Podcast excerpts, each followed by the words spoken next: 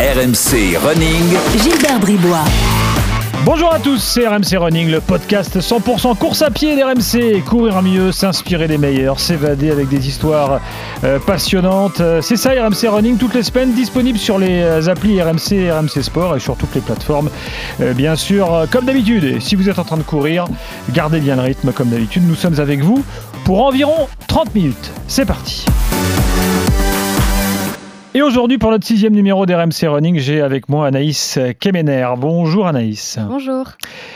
L'une des meilleures marathoniennes françaises, enfin on va parler de tes, tes temps, euh, c'est assez euh, impressionnant. Euh, et tu as traversé une épreuve euh, terrible, et tu t'en es sorti, et tu vas nous, nous raconter ça, puisque euh, c'est en grande partie grâce à la course à pied que tu as, que tu as traversé cette, cette maladie. Première question rituelle, pourquoi tu cours? Euh, Parce que j'adore ça. ça me permet vraiment de m'évader, c'est mon moment à moi et c'est vraiment un plaisir à chaque fois que je cours. Euh, tu courais avant la maladie, ça a été une vie d'athlète euh, bien antérieure à, à l'épreuve que tu as traversée? Oui, oui, complètement. J'ai commencé la course à pied, j'avais 7 ans et en club à l'âge de 9 ans. Donc vraiment, ça a toujours été un, un parcours de vie. Enfin, c'était vraiment mes habitudes. J'ai toujours couru. Alors, l'athlé, j'ai vu que c'était quelque chose de totalement familial chez les Kéménères. hein. Oui, c'est ça. Mon grand-père, mon père, tout le monde courait. On s'est refilé euh, la passion de génération en génération. Donc, en gros, ils t'ont, pas laissé le choix. Ils t'ont mis sur la piste ou euh, sur la route en te disant eh, Tu y vas comme nous, quoi. Non, non, j'ai complètement, j'ai vraiment eu le choix et Ah. bah, pour moi, c'était tout naturel de faire comme eux. D'accord. Donc, tu as démarré par l'athlé traditionnel Ouais, c'est ça. Scolaire, les crosses, euh, à l'école déjà en premier, en premier temps. Et puis après, euh, j'ai commencé à me diriger un petit peu vers les clubs. Et alors, quel club en l'occurrence? Alors, mon premier club, c'était Villepinte, dans le Mhm. 93. Euh, je suis restée là-bas une dizaine d'années. Puis ensuite, j'ai changé. Je suis partie au club de Tremblay. Euh, pareil, pendant encore, en- encore euh, je dirais, pas loin de 15 ans. Et là, maintenant, on a créé notre propre club, en fait, avec mon compagnon. Et donc, c'est le club de la Meute, toujours à Tremblay. À Tremblay. Donc là, euh, vous faites principalement de la route, alors maintenant? Oui, on fait principalement de la route. On n'a pas encore de piste d'athlétisme, mais euh, on s'entraîne au parc, euh, en nature. bon, Tu es encore une jeune, une jeune athlète. Tu as quel âge? J'ai 29 ans. Voilà, donc là, tu as une vingtaine d'années d'athlètes et de courses euh, derrière toi, quoi. C'est ça. Et toujours la même passion. Toujours la même passion. Et il t'est arrivé un truc euh, ben, ma- malheureux de- euh, de- dans, ta vie d'athlète, euh, c'est la maladie. Et, et alors tu t'en parles tout à fait ouvertement, tranquillement, sur les réseaux sociaux. Tu fais pas, as fait partager tout ça. Pourquoi? Enfin, Parce qu'il faut avoir l'envie de le, le- de le partager. Bah, je me suis dit que ça m'était tombé dessus. Donc, j'ai eu un cancer du sein à l'âge de 24 ans. Euh, bah, J'avais rien demandé à personne. Euh, tout le monde, enfin, dans mon entourage, très peu de personnes en parlaient. Ça avait, l'air hyper tabou. Et je me suis dit, bon, bah voilà, moi j'ai 24 ans, j'ai envie d'en parler. J'ai pas envie de garder ça pour moi. De toute façon, je vais perdre mes cheveux, donc tout le monde va le voir. Donc, je me suis dit, bon, bah allez, on n'hésite plus, euh, on, on y va, quoi. Donc, j'ai commencé à en parler sur les réseaux sociaux, à mettre des posts à chaque chimio, à chaque traitement. Et en fait, j'ai vu que j'avais énormément de soutien, que les gens me- m'envoyaient beaucoup de messages euh, encourageants. Du coup, ça m'a beaucoup aidé aussi dans, dans tout mon parcours de, de maladie, on va dire. Et, euh, et encore aujourd'hui, ça m'aide beaucoup, quoi. Ça donne beaucoup de force. Et puis, évidemment, avec le sport, hein, j'ai jamais arrêté la course. Tu as fait le choix de voilà de pas te renfermer sur toi-même et de le faire partager. C'est- comme, euh, comme un club d'athlètes finalement. Je veux dire, on est toujours en groupe et puis on partage les mauvais moments comme les, comme les bons. quoi. C'est ça. Et puis ça m'a permis de, comment dire de maintenir un lien social, donc de rencontrer d'autres personnes qui étaient aussi malades. Je me sentais pas seule en fait.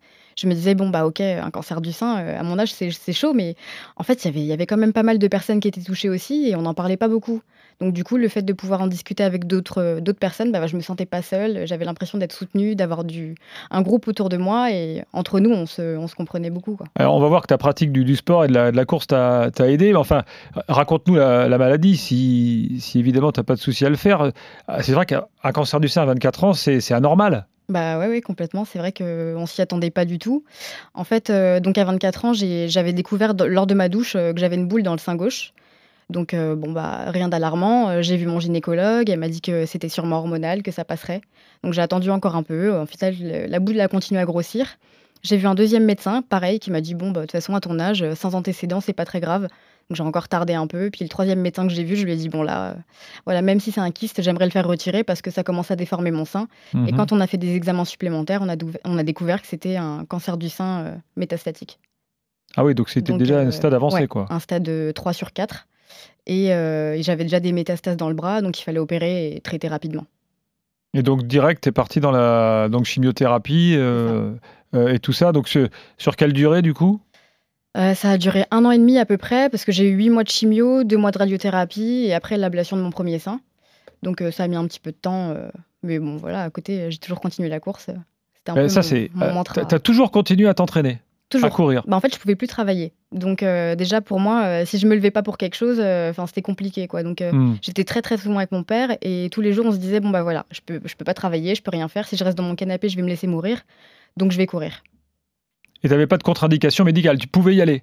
Alors, euh, c'était du sport adapté. C'était pas, Hmm. du, c'était pas de, la, de la performance, évidemment. C'est, mais je me disais, bon, bah voilà, euh, moi, mon objectif, euh, c'était Donc, de. T'allais au moins trottiner, quoi, c'est ça? Voilà, c'est ça. Je courais à 8, 9, 10 km/h. Des fois, c'était plus dur que d'autres. Des fois, je marchais. Des fois, je repartais, je trottinais, mais j'arrêtais pas. Oui, parce que le traitement, ça devait quand même te- être très très fatigant Ouais, ouais, et ratant. Ouais, ouais, c'était, bah, c'était fatigant, mais bon. C'était la première semaine de chimio qui était la plus compliquée.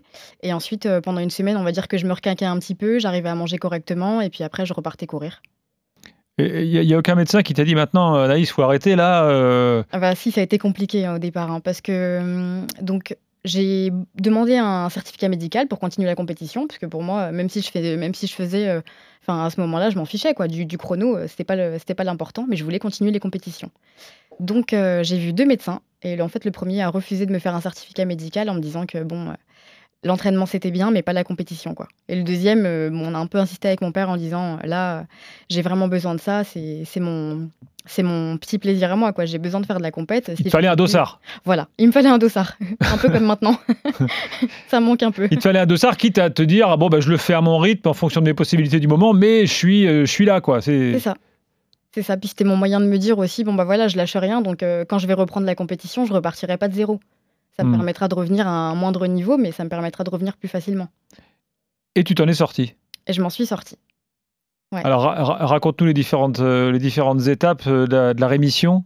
Euh, bon, donc déjà, j'ai très bien réagi à la, à la chimiothérapie, euh, la radiothérapie. Donc déjà, grâce à ça, j'avais plus de cancer. Ensuite, bon, donc on a quand même fait l'ablation des deux seins parce que c'était génétique du coup dans, dans ma famille. Mhm. Euh, j'ai fait. euh, Oui, donc ça, c'est l'explication euh, voilà. donc de, De mon âge. De, l'âge, ouais. C'est ça. Donc j'ai fait trois ou quatre opérations de reconstruction mammaire qui n'ont pas fonctionné parce que je, je tolérais pas du tout les prothèses. Donc finalement, on a tout enlevé. Et au final, bon, bah, dans ma vie de sportive et dans ma vie de femme, ça me gêne pas du tout en fait. Parce que, bon, déjà, quand on fait beaucoup de sport, on met plutôt des brassières, des choses qui aplatissent vachement pour, pour être tranquille en courant. Donc bon, bah là, je suis encore plus tranquille. Donc, et là, c'est, enfin, je veux dire, ça y est, t'es- c'est une sorte de renaissance, quoi, j'imagine. Ouais, ouais, c'est ça. Maintenant, je, bah, j'ai plus aucun, j'ai plus aucun traitement. J'ai, j'ai plus aucun, il n'y a pas de, de raison de m'arrêter de, de courir, quoi. Déjà avant, mais encore moins maintenant. Tu courais avant, tu as couru pendant, bon évidemment tu cours après, on va, on va en reparler. Et puis euh, tu, bah, du coup tu as aussi, euh, avec sur ton partage d'expérience, euh, ça t'a ouvert aussi à d'autres personnes et à des associations, des groupes de runners que tu Ouais, connaissais pas avant? Oui, oui, complètement. Bah, D'ailleurs, c'est lors de mes traitements que j'ai rencontré euh, Cassiopeia. Donc, c'est euh, l'association de lutte contre le cancer du sein, en fait, euh, dans laquelle je fais partie et je suis marraine maintenant de cette association.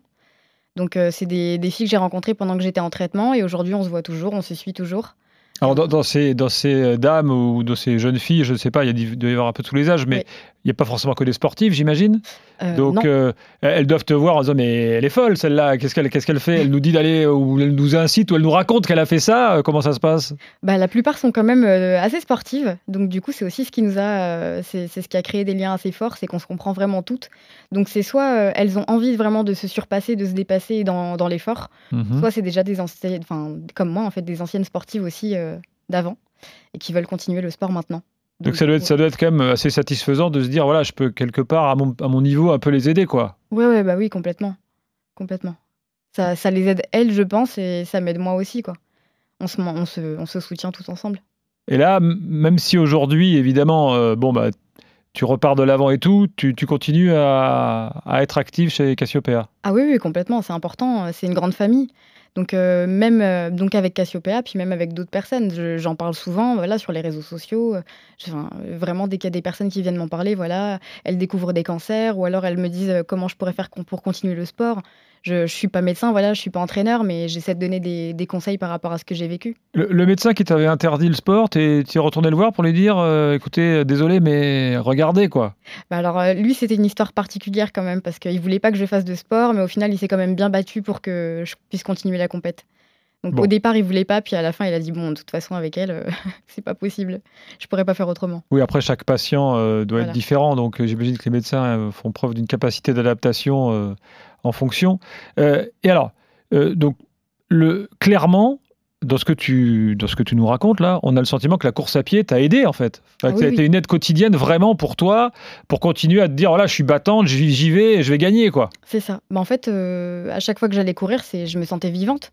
Je me disais, bon, bah voilà, je suis pas dans mon canapé, je pense pas à la maladie, je suis avec mes copains, on va courir. euh, même avec les copains, quoi, je me sentais pas malade, j'étais au club, je me disais, bon, bah voilà, c'est mon entraînement, tout va bien. Quand j'entrerai à la maison, on verra.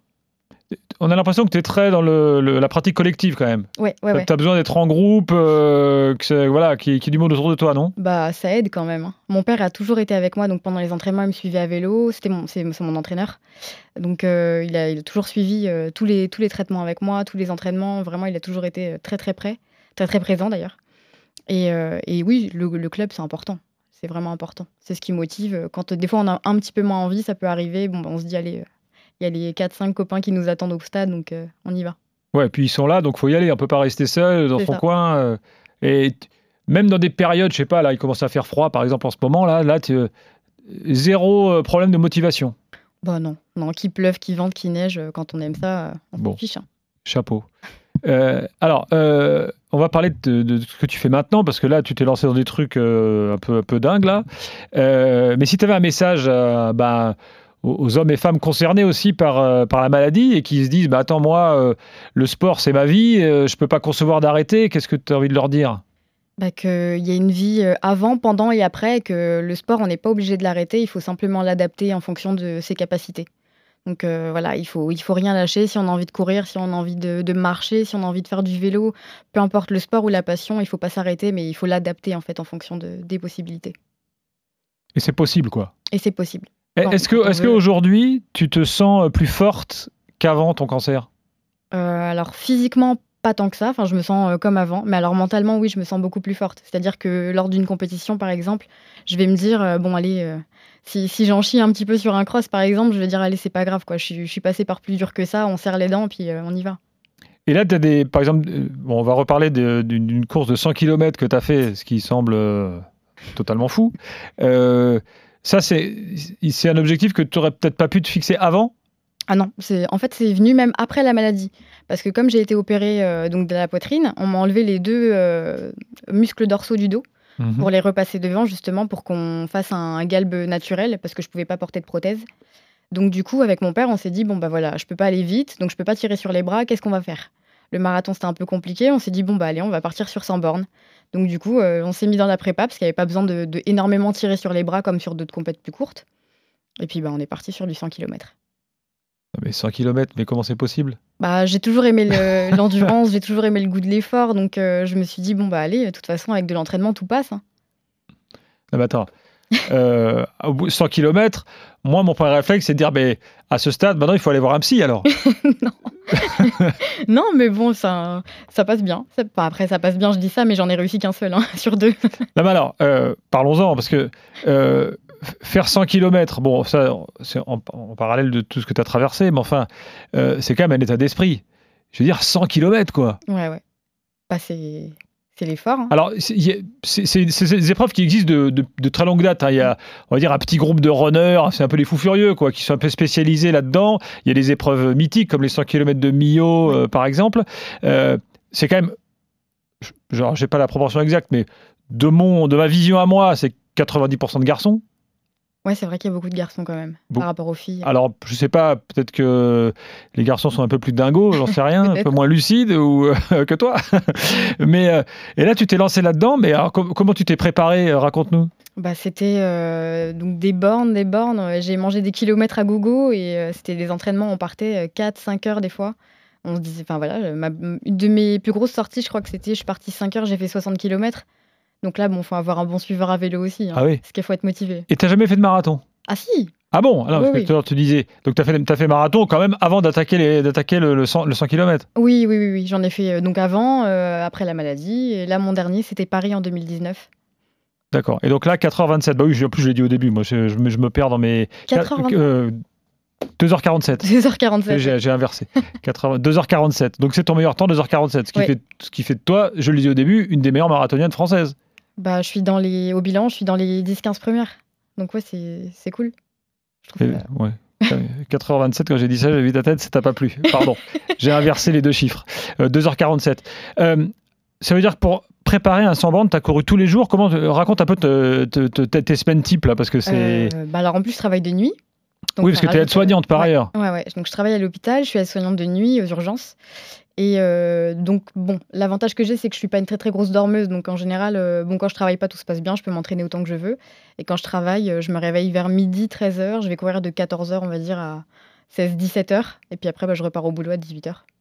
Voilà, donc les, les sorties longues, ça s'organise quand même. Ouais, c'est plutôt sur mes jours de repos. Ah Oui. Ouais, c'est mieux. Et alors la compète, c'était comment? La compète, c'était dur. Le premier 100 km, c'était à Belvès. Donc, il s'est bien passé. Je finis deuxième des championnats de France. Là, tu, euh, juste, enfin, tu pars à quelle heure là par exemple? Parce que euh, vu que c'est, tu pars à quelle heure et tu mets combien de temps? Euh, je, je sais pas, le départ, c'était peut-être, je crois que c'était 7 heures. Et euh, l'objectif de temps, ça devait être euh, 8h30 ou 9h. Et au final, je fais 9h35 parce qu'à partir du 80 km, euh, je, je vraiment, j'avais plus de jambes, j'avais plus rien. Que de la route? Ouais, c'était que de la route. Donc plat? Plat, tout plat. Belvès, pas tant que ça. hein. Il y a 1200 mètres de dénivelé. Ah oui, quand même. Ouais. Bon, ça veut dire que l'étape d'après, c'est quoi? C'est le trail? Euh, ouais, j'ai fait un petit peu de trail aussi. D'ailleurs, euh, je, je suis partie cet été faire un peu de trail et je suis tombée, j'ai dû me faire opérer du genou. Ah bon? Ah ouais, bah bien. Là, ça fait deux mois. Donc, euh, et, et, je sais pas, moi, des, des délires comme l'UTMB ou des choses comme ça, c'est- ça peut te. Ouais, ça pourrait me plaire. Après, il y a, je suis pas très costaud en dénivelé. hein. Je- J'aime bien quand c'est assez roulant. Donc, peut-être pour commencer, pourquoi pas l'ultramarin, les 177 km, c'est un petit peu plus roulant, même si ça reste de l'ultra. C'est c'est assez marrant parce que tu as, démarré par l'athlète traditionnel. Ouais. Donc, tu as dû faire, tu as peut-être fait du sprint, je sais pas, au début, des choses courtes, euh, etc., ou un peu de tout, comme, comme tous les gamins. Et en fait, plus on. Alors, encore, tu pas très âgé, euh, tu es, jeune, et tu, tu vas plus vite que, le- que la musique. En général, euh, quand on démarre par l'athlète, les marathoniens, ils ont une quarantaine d'années, euh, et puis ils prennent plus de temps, quoi. Ouais, c'est sûr. Bah, après, j'ai comm- j'ai fait mon premier marathon à 22 ans. Et c'était un, c'était un pari en fait avec les copains du club. On s'était dit, bon, allez, on part, euh, on verra ce que ça donne. C'était à Rotterdam. Au final, ça s'est très bien passé. Euh, tous les pronostics, entre guillemets, qui étaient prévus, euh, rien ne s'est passé comme. euh, Donc là, tu t'es rendu compte que tu avais quelques aptitudes pour ça. Ouais, c'est ça, c'est ça. Donc ça motive quand même. Bah oui, bah, premier marathon avec assez peu d'entraînement, j'avais fait 3h11. Ah oui, Donc j'étais espoir encore. oui. Il y en a qui en rêvent avec 20 ans d'entraînement. 3h11. Bah oui, je, je crois. Bon, donc là, du coup, tu t'es dit, c'est bon, c'est parti, j'ai trouvé mon. ouais, c'est ça. Puis j'ai trouvé mes distances. C'est ça. Et alors, quand tu fais tes sorties longues et tout, c'est toujours avec euh, du monde? Tu arrives à Euh, trouver des gens. euh, Bon, ton père qui te suit en vélo, Voilà, ok. mon père bon. ou mon copain qui me suit en vélo. Donc en général, on essaie de faire ça les, les week-ends ou quand c'est possible. Et comme ça, ils suivent aussi. On met un petit peu de musique. euh. Tu cours jamais seul? Rare, bah, en tout cas, sur des sorties de 5-6 heures, non, rarement. Sinon, oui. Dès Bon. que ça va jusqu'à aller 2 heures.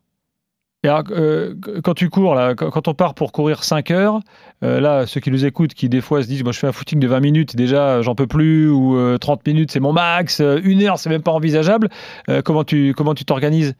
Euh, bah, en fait, je pense qu'il faut se fixer des objectifs, c'est important. Donc, euh, par exemple, pour les personnes qui vont se dire, bah voilà, je commence, je vais faire 20 minutes, bah, il faut faire les 20 minutes, enfin, après, en fonction des, possibilités de chacun. Mais c'est super important d'aller au bout de ses objectifs. Moi, c'est pareil, pour le 100 bornes, je me dis, bon, bah voilà, si je veux être capable de tenir 100 km, il faut au moins qu'à l'entraînement, je sois capable de tenir 60. Donc, à chaque fois, c'est des petites barrières, mais je me dis, bon, allez, on fait péter cette barrière-là, les 40, les 50, les 50, les 60. Et puis, bon, bah, au fur et à mesure, le corps s'adapte et s'habitue un petit peu aussi. Tu t'entends toujours au même endroit? Ouais, toujours. C'est- J'ai le canal de l'Ourcq, donc j'ai l'avantage de pouvoir faire, euh, pff, je sais pas, peut-être 25 km dans un sens, 25 km dans l'autre. Donc pour les grosses sorties, c'est pas mal. donc, donc tu connais par cœur en fait? le canal, je le connais par cœur. Ça, c'est un truc sur les sorties longues, quand tu vas quelque part, tu connais en plus, tu sais où tu en es. C'est-à-dire qu'il n'y a pas de découverte de l'environnement. Parce que quand on découvre un environnement, on court plus loin. hein. Enfin, Ouais, c'est vrai. on- c'est plus facile, quoi. Mm. En fait, t'as- euh, tu, tu- tu- tu te mets des, tu te mets des contraintes, là, quand même. Non, parce que ça reste toujours un plaisir. Donc je me dis, bon, bah allez, euh, on va d'un point A à un point B, puis on rentre à la maison et tout se passe bien. Finalement, les épreuves, toi, tu les traverses euh, tranquillement, quoi. C'est c'est pas, c'est pas un problème. Non, j'essaie de rester positive euh, tout le temps. C'est plus simple et puis euh, bah, ça donne moins de contraintes dans la vie, quoi. J'essaie de, ouais, de voir le côté positif dans tout. Bah bravo, parce que franchement, euh, quand, quand j'entends ton parcours, là, c'est euh, étonnant et c'est vrai que c'est motivant, quoi. Euh, Parle-nous un peu de, de- de la structure que vous avez montée. C'est un groupe d'entraînement uniquement pour, euh, pour runners? Non, non, c'est un club. On a créé c'est un vrai club d'athlètes. ouais, ouais. on est donc affilié sur les deux fédérations, FFA et FSGT. Donc c'est la Meute Running à Tremblay. Et là, on vient de commencer. on a créé le club en, là, en août. Et on- petit à petit, là, on est en train de, de récupérer quelques coureurs qui sont intéressés dans le coin, euh, qui nous disent bah voilà, moi j'ai pas de club, je serais intéressé pour venir avec vous. Ça veut dire que les structures, euh, on va dire traditionnelles, vous convenez plus? Euh, disons qu'il y avait des soucis dans le club où on était et qu'on a préféré s'en aller parce que ça nous correspondait plus. D'accord. Et faire votre truc qui vous, qui vous plaît selon vos envies à vous, quoi. Voilà, c'est ça. Donc on s'est dit, en fait, tout le groupe qu'on était, on était déjà 7-8, on est tous partis et on a créé notre propre euh, groupe. Donc euh, on a tous euh, à peu près le même niveau. Donc pour les entraînements, c'est quand même cool. Et euh, là, ouais, c'est. Ah, mais je te pose la question parce que c'est une tendance un peu du moment, ça. C'est que bon, bah, le, le runner, il aime la liberté. Ouais. Donc, de plus en plus, on n'a pas envie de contraintes, quoi. Donc, c'est vrai Mhm. que parfois, un club, bah, il peut y avoir des contraintes, faut pas se mentir, parce que, bah, oui, bah, il y a tel créneau horaire à respecter, bah, ton entraîneur, c'est lui, et puis, voilà, tout ça, vous vouliez vous affranchir de tout ça, peut-être. Euh, bah, pas tant que ça, parce qu'au final, on a les mêmes contraintes que dans n'importe quel autre club. Je pense que c'est. Enfin, pour l'instant, c'est juste qu'on n'a pas de piste. Donc, euh, on va un petit peu à droite à gauche euh, pour demander des créneaux sur certaines pistes dans d'autres villes. Et puis sinon, on s'entraîne au parc. Mais sinon, c'est pareil que, que dans n'importe quel club. On s'entraîne le week-end entre, on va dire, euh, 9h et 11h et le soir entre 18h30 et 20h30. Donc, tu as quand même une vie très réglée. Donc, travail de nuit, Ouais. sport le jour. Ouais. Euh, Ou, le soir quand je, quand je suis en repos. Ah bah, faut tenir la, faut tenir la distance. Il faut tenir la distance et, et le rythme. Et en hiver, en plus, euh, euh, il il faut y aller. Euh, si euh, euh, il y a des gens qui nous écoutent qui ont envie de, de suivre euh, ce que tu as fait, de partager avec toi euh, ce que tu as fait, parce que ça peut les aider aussi, parce qu'il y a des gens malades aussi qui peuvent Ouais, nous écouter. Est-ce que, où est-ce qu'on peut te suivre? Est-ce que tu as des réseaux sociaux performants? Je sais qu'ils existent, donc je te pose la question à dessein. J'ai donc un compte Instagram où j'ai parlé vraiment de tout mon parcours. Donc ça peut intéresser les personnes qui sont concernées, justement. J'y suis allé, il y a des vidéos où tu Ouais, racontes ton expérience. J'en parle beaucoup, en plus c'est assez librement, donc vraiment, même si les gens ont besoin d'en parler, s'ils veulent venir m'en parler, je, je réponds à tout le monde, il n'y a aucun problème avec ça. Euh, donc mon, mon Instagram c'est Anna Banana Running. Et euh, mon... j'ai une page Facebook aussi où j'en parle beaucoup, c'est Anaïs Kemener, le sport comme thérapie. Très bien. Bah Anaïs, encore bravo pour, euh, pour tout, hein, pour, pour tout ce parcours.